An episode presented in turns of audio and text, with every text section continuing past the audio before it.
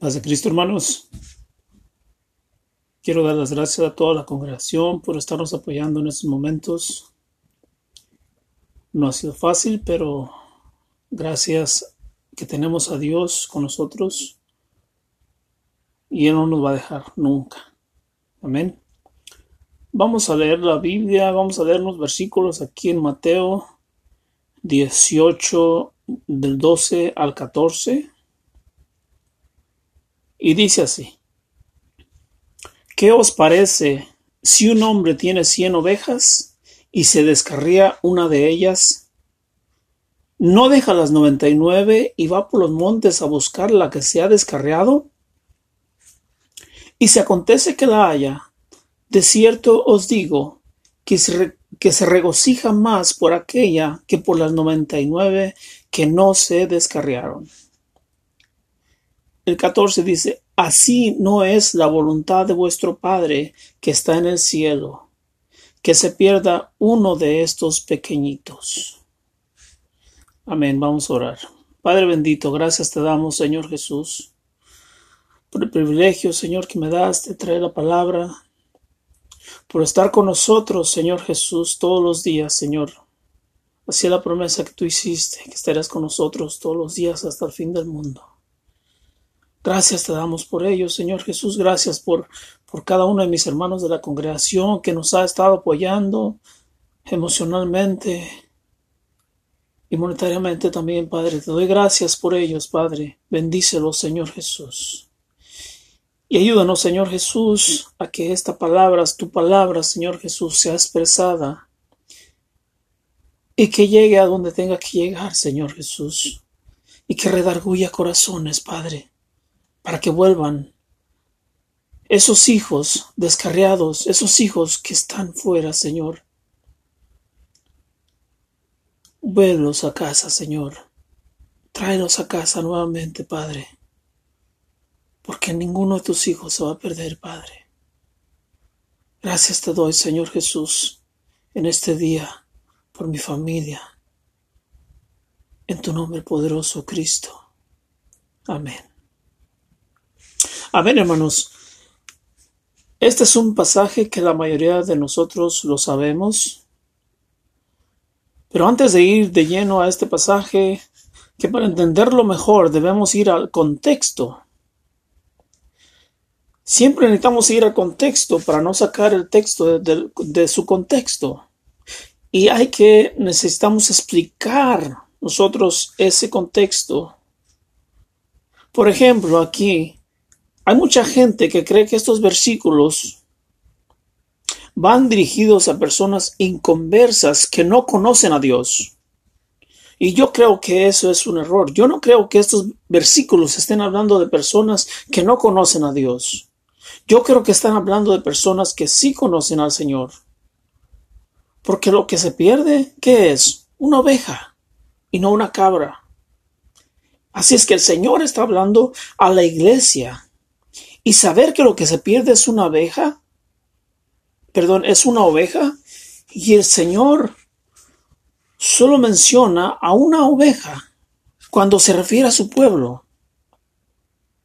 Y esto puede referirse a un hermano que en estos momentos puede estar desviado, una persona que sea, que sea parte del rebaño, pero que se haya descarriado.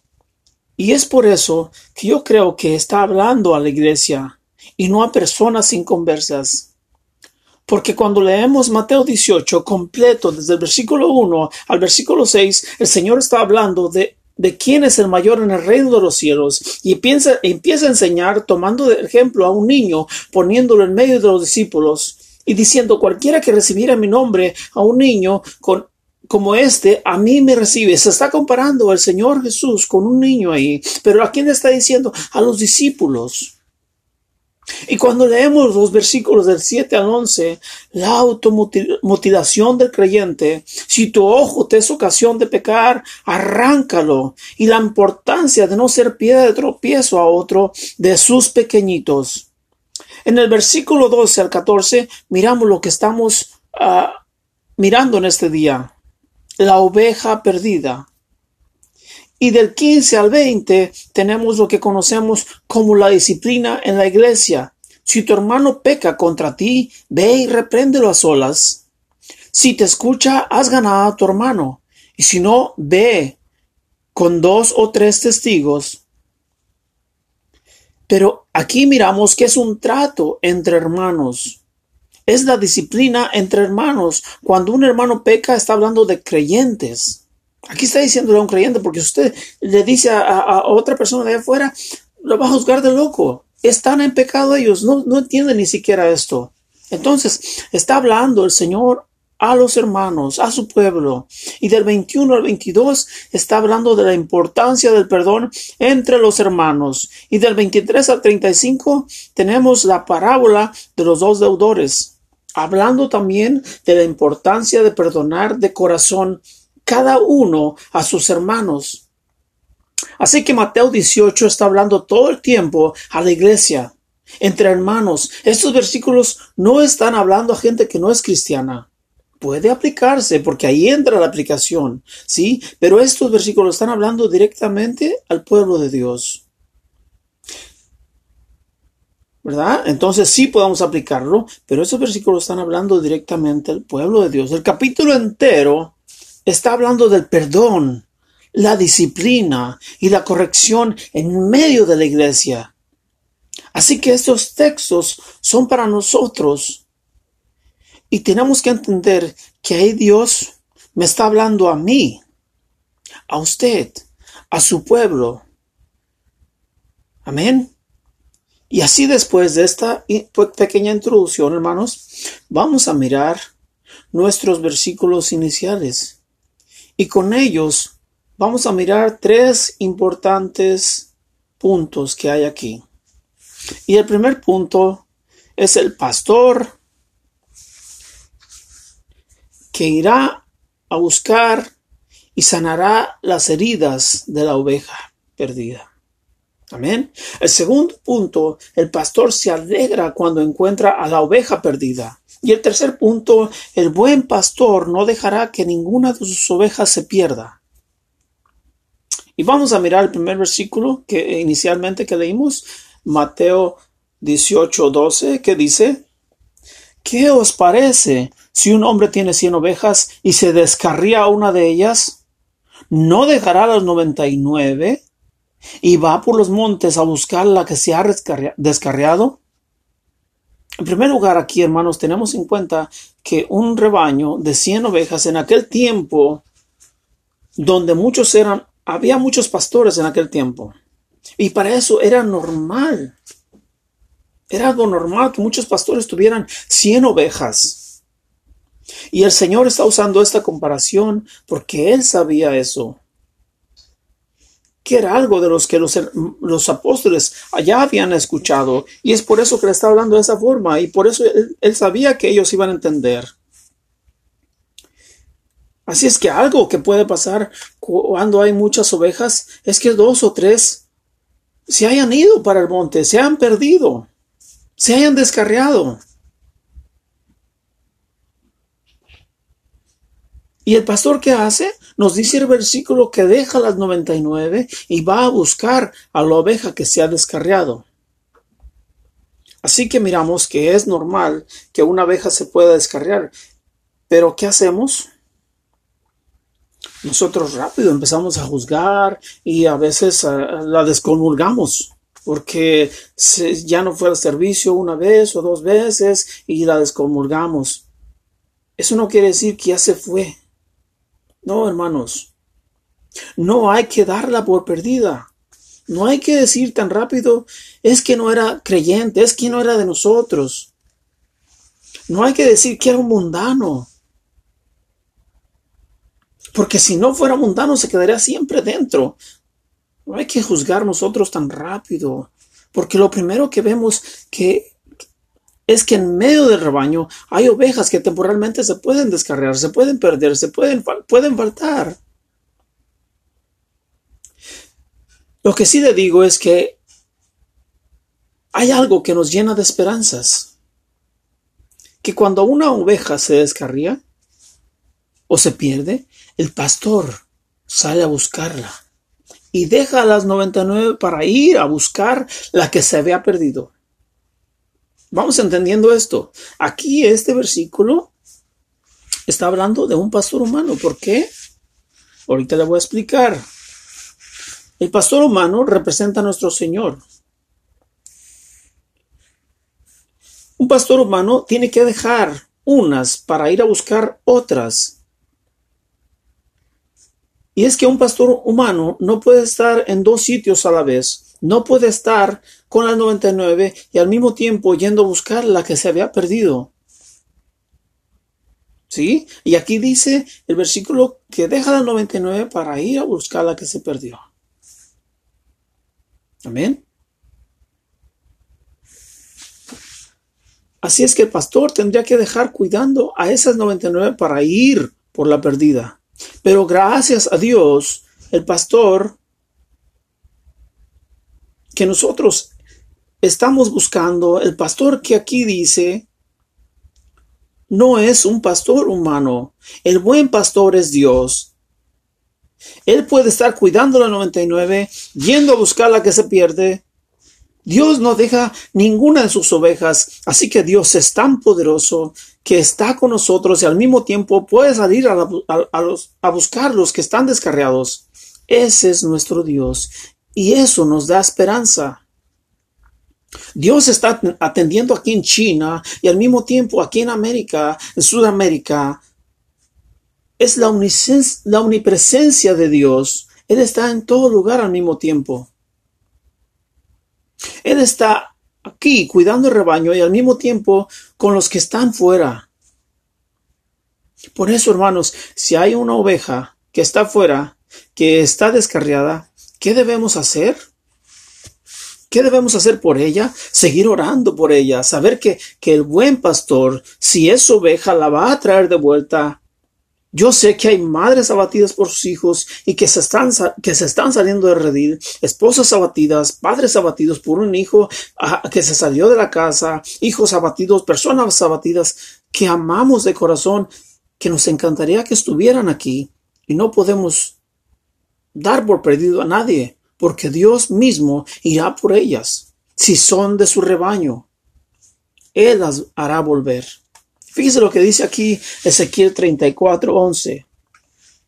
Porque así dice Jehová, el Señor, he aquí, yo mismo iré a buscar mis ovejas y las reconoceré. Ezequiel 34, 12 dice, como conoce su rebaño el pastor, el día que está en medio de sus ovejas esparcidas, así reconoceré mis ovejas y las libraré de todos los lugares en que fueron esparcidas el día del nublado y de la oscuridad. ¿Por qué? Porque Él es el buen pastor. Y fíjese lo que dice Juan 10:14. Yo soy el buen pastor y conozco mis ovejas y las mías me conocen. Hermanos, y el buen pastor no dejará que se pierda ninguna de sus ovejas. El buen pastor irá a buscar. Amén. Es lo que dice Isaías aquí. He aquí yo mismo iré a buscar mis ovejas y las reconoceré. Y aquí dice Juan, yo soy el buen pastor y conozco mis ovejas y las mías me conocen. Amén. Porque son de Él, hermanos, y reconocen su voz Hermano, nosotros no podemos convencer a nadie con ningún argumento, no podemos traerlos del cabello, no podemos arrastrarlos a este camino, pero podemos seguir clamando por ellos y un día, si son ovejas, el buen pastor las trae a casa. Así que si tu hijo o hija está lejos, o si tu esposa o esposo está lejos, yo no sé a quién tengas lejos, simplemente clama a Dios y confía. No es el rebaño el que va a buscar las ovejas, es el pastor a las ovejas. Dice Juan 10:11, yo soy el buen pastor y el buen pastor da su vida por las ovejas. Hermanos, aquí el buen pastor es Jesús. Él es el único que ha dado su vida por sus ovejas. Él es el único que ha dado su vida por mí, por usted. Los pastores, ministros, diáconos terrenales de las iglesias no dan su vida por nadie. Sí, sí, es cierto, nos esforzamos por llevar la, la, palabra lo mejor que podemos, intentando ser fieles y pastorear con temor y temblor, pero el único que ha dado su vida por nosotros se llama Jesucristo. Es el que sale a buscar su rebaño. Él nos encontró a nosotros cuando estábamos perdidos. Nos trajo a su redil, donde jamás dejará que uno de sus hijos, que en este pasaje nos llama ovejas, jamás se le perderá. Nos vamos a esconder o nos queremos ir a dejar por un tiempo, pero Él vendrá a buscarnos. Porque aquí dicen Filipenses, estando confiado de esto. En Filipenses 1.6 dice, estando confiado de esto, que el que comenzó en vosotros la buena obra, la perfeccionará hasta el día de Jesucristo. Amén. Él comenzó la buena obra en cada uno de nosotros y Él la va a ir perfeccionando.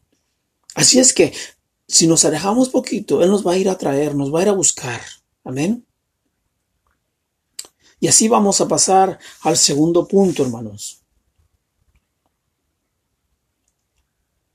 El pastor se alegra cuando encuentra la oveja perdida. Miremos Mateo 18:13, el siguiente versículo.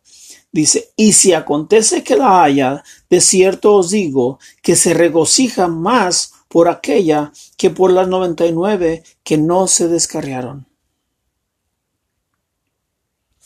Hermanos, aquí dice, y si acontece que la haya, otra versión dice, y si sucede que la haya,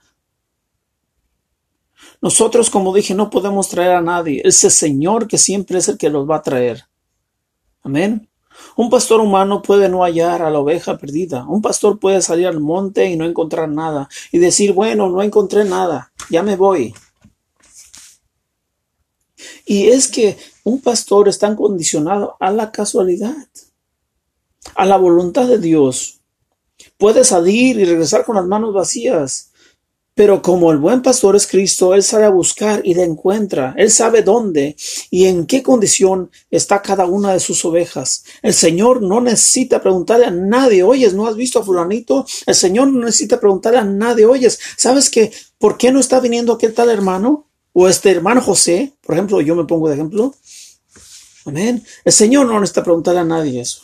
El Señor sabe de qué padece cada una de sus ovejas, qué es lo que le aflige, Amén. Y Él la va a ir a encontrar, la va a ir a buscar. Y se va a alegrar cuando la encuentre. Y el pasaje paralelo que miramos aquí en Lucas 15, 5 y 6 dice, y cuando la encuentra, la pone sobre sus hombros gozoso. El, el 15, 6 dice, y viniendo a casa, reúne a sus amigos y a sus vecinos, diciéndoles, regocijaos conmigo, porque he hallado mi oveja que se había perdido. Amén. Cuando el Señor la encuentra y la trae a casa, Él comparte su gozo y su alegría con todos los demás. Es como el relato del hijo pródigo, hermanos. Usted se, recuerda, se recordará ese relato. Esa, esa parábola también del hijo pródigo. El papá, ¿qué es lo que hace el papá cuando mira a su hijo que viene? El papá se regocija y va a su encuentro y después hace fiesta y le busca los mejor vestidos, hasta un anillo le pone invita a todo el mundo. Amén. Así es el Señor. Cuando una de sus ovejas se ha descarriado, se ha perdido y él encuentra, dice que, que invita a todos, regocijaos conmigo, porque he hallado mi oveja que se había perdido. Amén. Él la quiere compartir con todos. Así el Señor, hermanos. Cuando una hija vuelve, un hijo, una oveja vuelve a redir, se regocija. Y dice lo que, dice lo que dice Lucas 15:7. Y os digo que si así habrá más gozo en el cielo por un pecador que se arrepiente que por noventa y nueve justos que no necesitan arrepentimiento. ¿Qué es lo que está diciendo el Señor aquí? Cuando uno vuelve a casa hay más gozo en el corazón que por los que están dentro de la casa. Hermanos, esto se puede entender mal. Y entonces el Señor no se, no se alegra a... Usted podrá decir, wow, entonces el Señor no se alegra tanto de, de que siga fiel, de que siga firme. El Señor se pondrá contento si me voy al mundo y vuelvo porque se va a alegrar más si me voy dos meses al mundo y vuelvo. No, hermanos. Te voy a poner un ejemplo aquí para que me entiendan. Si yo le preguntara, ¿amas más a un hijo que a otro? Yo creo que todos dirían que no. Ok, si usted tiene dos hijos y los quiere por igual, pero un día recibe una llamada de un policía preguntando por su hijo de nueve años que no se presentó en la, en la escuela. Entonces usted dice, no se encuentra aquí, no está aquí, y comienza a buscarlo como un loco, con los vecinos, los parientes, y nada. Su hijo es desaparecido no, no lo encuentra por ningún lado. Pero usted tiene otro de ocho años en casa y usted sigue angustiado pidiendo oración, intercesión por su hijo de nueve años y, quizás buscando en Facebook.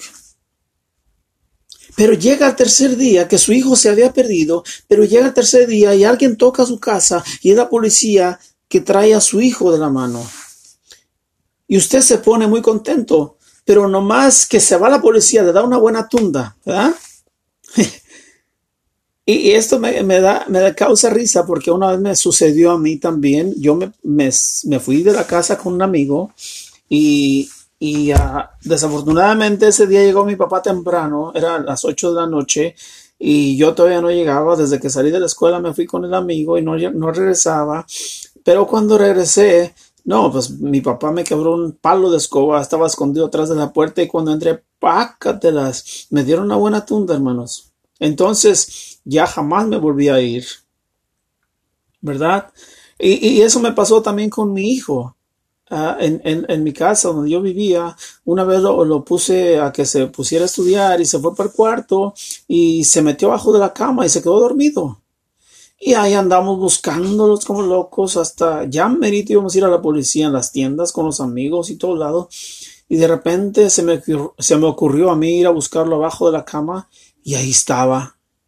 No, cuando, cuando lo encontré, estaba dormido, no le dije nada, lo dejé que despertara y entonces también le puse una buena tunda.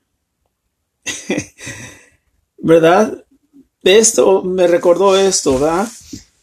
Pero después de que esta persona que llega a la policía y le trae a su niño y le pone la tunda, después le da mucha alegría. ¿Por qué? Porque se, se alegra uno cuando vuelve a encontrar a su hijo y le prepara la, comida que más le gusta.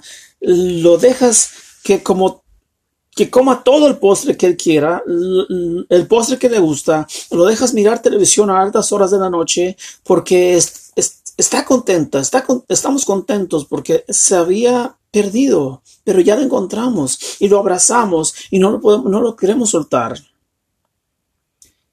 Pero, ¿qué pasó ahí? Te desatendiste del otro hijo, que nomás se te queda viendo y te dice, lo quieres más a él, ¿verdad? ¿Y qué es lo que pasa? Tú le dices, no, no, lo, no es que lo quiera más a él, pero este estaba perdido, pensaba que no lo volvería a ver, y pensaba que no podría morir. Y pensaba, perdón, pensaba que podría morir. Pero lo, los amas igual. Que por un momento ese hijo era el centro de atención porque te imaginabas lo peor. Pero ha vuelto a casa. Y eso es lo que está diciendo el versículo. No dice que ame más a la, a la otra persona que a las 99 a la oveja perdida que a la 99. Tú tampoco amas más a un hijo que a otro. Los amas por igual, pero le das más atención a tu hijo que andaba perdido. Y eso es lo que está queriendo decir el Señor aquí. Os digo que habrá más gozo en el cielo por un pecador que se arrepiente que por 99 y nueve justos que no necesitan arrepentimiento. Amén. ¿Sí me entendió lo que le expliqué? No es que ame más a uno que a otro, los ama a todos por igual pero está gozoso, es el centro de atención en ese momento. Imagínese usted que va a entrar por la puerta un hermano que tenía mucho tiempo que no lo miraba, que no iba a la, iglesia, pero que él al escuchar las alabanzas, la palabra de Dios, él entra en llanto y arrepentimiento y llega con, con, con, contigo y te abraza y dice, hermano, andaba perdido, pero quiero volver a la iglesia. Quiero, quiero volverme a, meter otra vez en, en, las alabanzas, en el coro. Quiero volver a tocar. En ese momento, Él sería el centro de atención. Saldríamos diciendo, qué buen culto, pero ¿viste al hermano que volvió? ¿Viste al hermano que se arrepintió? Hermanos, de eso se trata. No es que el Señor ame más a unos que a otros, pero por el momento cuando un pecador se arrepiente, hay fiesta en los cielos. Y si un hermano regresa, no vamos a mirarlo como un mundano. Hay que tener gozo y abrazarle y darle la bienvenida. Amén. ¿Por qué? Porque regresó el que andaba perdido. Y nos, eso nos da gusto. Cada vez que encontramos a un hermano que tenemos tiempo que no lo miramos, lo abrazamos y eso nos da, nos da gusto. Amén. Hermanos, vamos a pasar así al tercer punto. En el versículo 14 de Mateo, el buen pastor no dejará que ninguna de sus ovejas se pierda. Mateo 18, 14 dice así. Así no es la voluntad de vuestro Padre que está en el cielo, que se pierda uno de estos pequeños.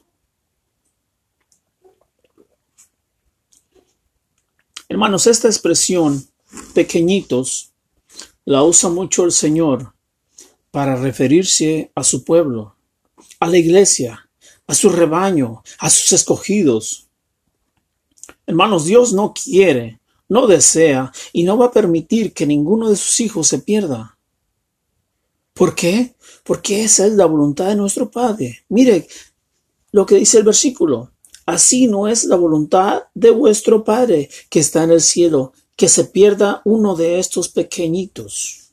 Amén. Esa no es la voluntad de Dios, que alguien se pierda. Y Él no los va a dejar perder. Mire lo que dice Juan 10, 27. Mis ovejas oyen mi voz y yo las conozco y me siguen. El 10.28 dice, y yo les doy vida eterna y no perecerán jamás, ni nadie las arrebatará de mi mano.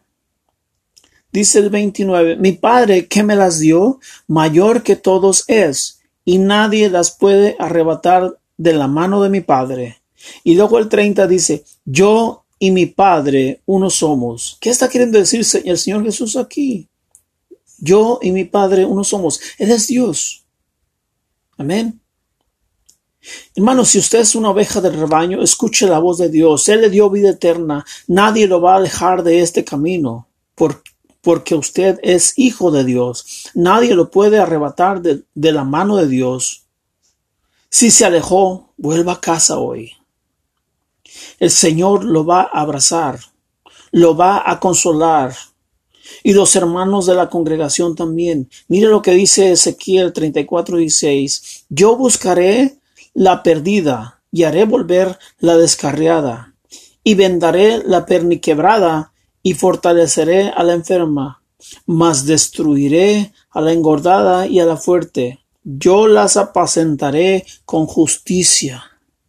Es lo que dice aquí. Yo buscaré a la perdida y haré volver a la descarriada.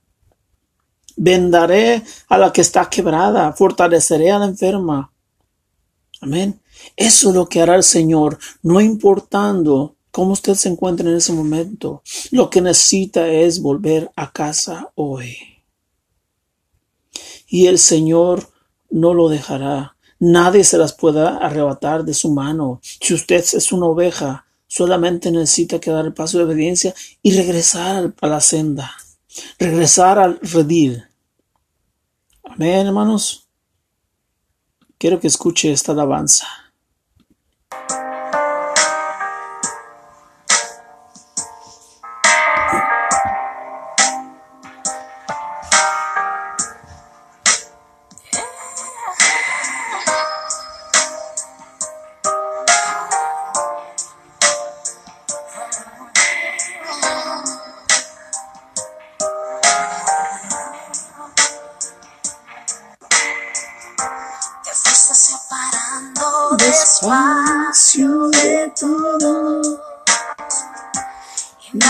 Presencia extrañó y te dolió.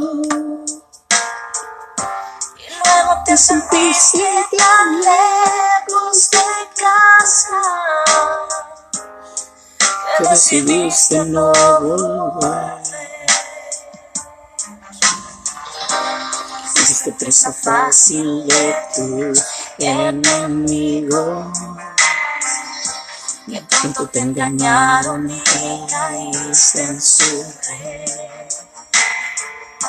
Y ahora con tu cabeza y con hombros caídos, No me importa que te haya pasado. El Señor quiere que vuelvas a revivir. Porque eres su hijo, tú eres su oveja, tú le perteneces, hermano. Vuelve a casa. Dios te está hablando en este momento. Dios te está diciendo regresa. Te amo, Él te va a abrazar, te va a consolar. No te vayas por un chisme que escuchaste.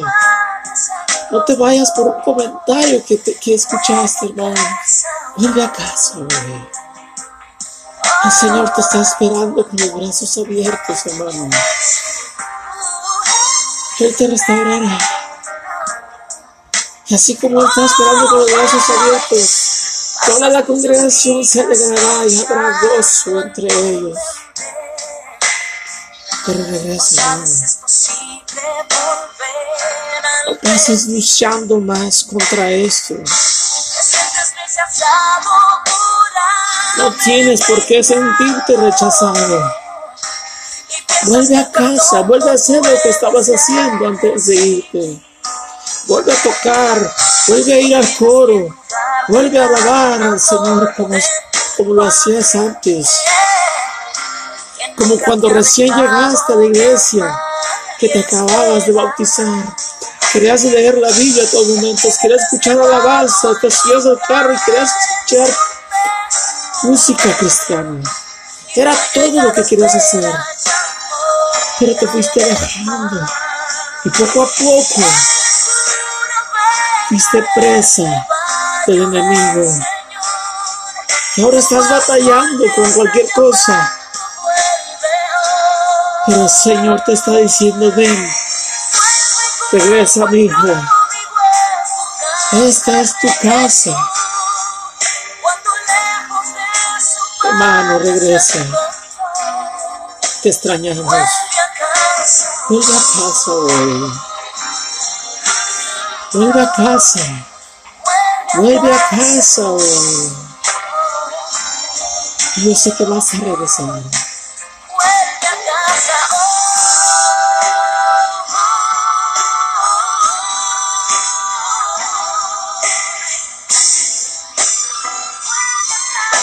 Oh, bendito Dios. Eres el Dios Todopoderoso. Porque nos diste vida eterna, Señor Jesús. Y jamás nadie nos va a arrebatar de tu mano, Señor Jesús.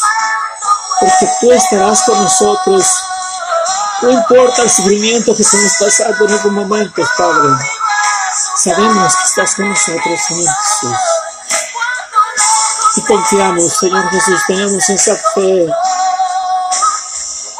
Porque miramos, por esa fe miramos más adelante, Señor.